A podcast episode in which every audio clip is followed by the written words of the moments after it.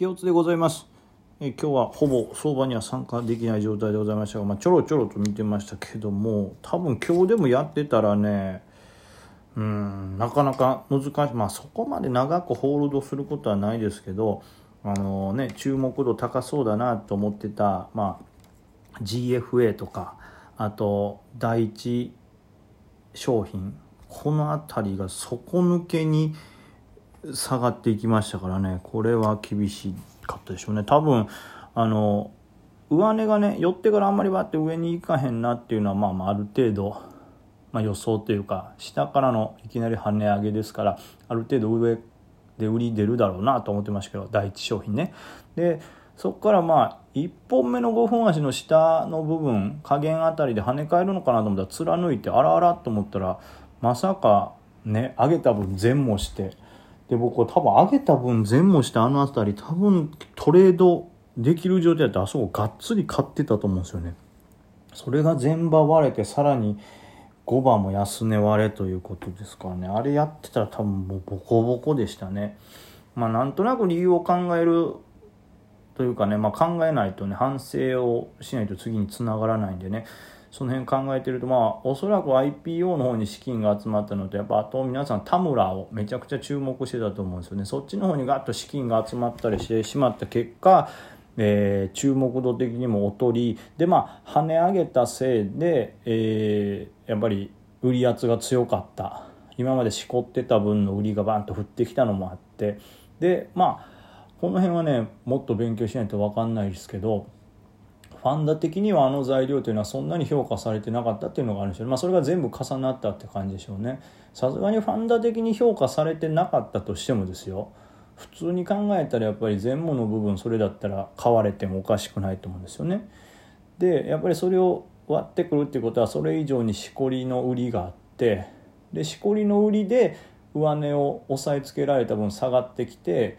えー、それまでに買った人がさらにバケツリレー的にぶん投げてで普通やっぱり全部の部分ってまた買われると思うんですけどさらにそれに輪をかけて他の IPO だったりに注目度がいった結果、えー、買い圧があんまりなく見てる人もなく相対的に、まあ、需給も悪くて売りが強くなってさらに下抜けたと。でそこに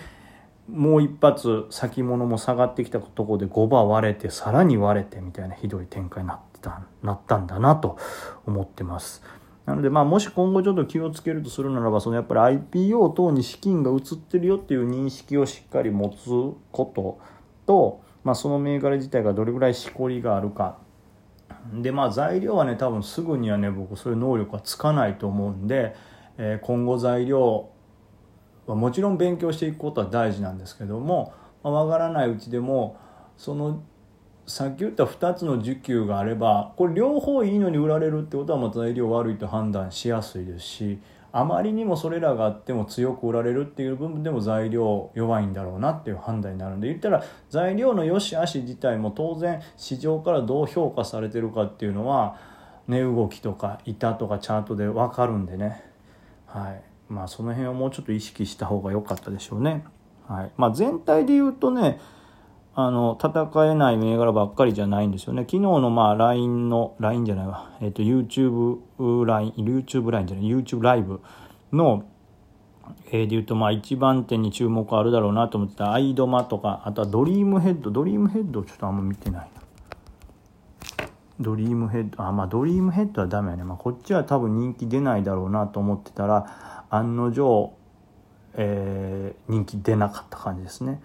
まあ、というわけで、まあ、人はある程度注目度が高いと思ってましたけど、まあ、お話してる内容では、まあ、アイドマほぼ一択だなと。アイパートナーは寄らないと、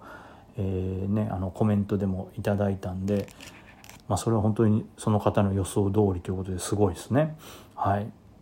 で、まあ、アイドマ一択だろうというところで、アイドマはね、結局最近の弱い IPO だったらもうすぐにこう割れて下崩れてずるずる下がっていくんですけどまあ、上下しながら、はい、しっかりと反発もしてたんでやっぱ強い方でしたね。であのチャートならまあ戦えたかなっていう感じでしょうね。で、え、2番手に上げてた人が集まるだろうっていう第一商品は結局全然人集まらずこいつはダメですね。で続いてのエンジン。これもねまあよりでなんとかはなったでしょうけどそんなには良くないですね。上値は重かったというかねまあさすがに飛んだら売りが出ちゃいましたね。はいこれもまあこれはまあど、まあ、死ぬことはないようなチャートですから。はい三角といったところですかね。丸一つ×一つ三角一つと。でデコルテ。これに関しては、え見直し買いなのか、まあ、こっちは底堅かったですね。これは入ってからも戦えたんじゃないかなと思います朝一。で続いてはマイポックス。これは良かったですね。はい。まあ、結局これもねでもだから今日5番の引けの売り圧が結構引けの売り圧というかなんか前もするのが多いですね。だからこれ朝から朝一バンって入ってた結構な値幅取れてるんですよ。60円幅10%近く取れてるんですけどその後結局売られて前もというところでね。まあでもこれは戦えたでしょうね。だからアイドマデコルテまあ、イポックスは戦いましたよね。あと、まあ、もう一個クリングル。これ5位に上げてますけどこれもまあ戦えたでしょうね。で明治海運は地獄。これはノーチャンス。殺人チャート。GFM ですね。だからデイリーが激しい戦いなんですよね。トップランクのあたりで言うならば、えー、4つ戦えたし、まあ値、値段もしっかり取れたっていうのがあって3つは地獄チャートということで、まあ、ロスカットをちゃんとサポとか節目節目でできてればそこまでやられてないと思いますけどちょっとあそこまで下げるのは意外でしたね。ちょっと本当これは5番の空気感やってないとわからんかったでしょうけどどんな結構やばい空気感やったんですかね。はい。でその下のしっかり監視しようみたいなところは大黒屋まあこれも最後値動きとしては戻ってきてますけどこれもまあ戦えたかなという感じですね。で IMV はこれノーチャンス。これもひどいなこれ。で、四季野は、S 高で、これは大当たりでしたね。で、大泉も強かったですね。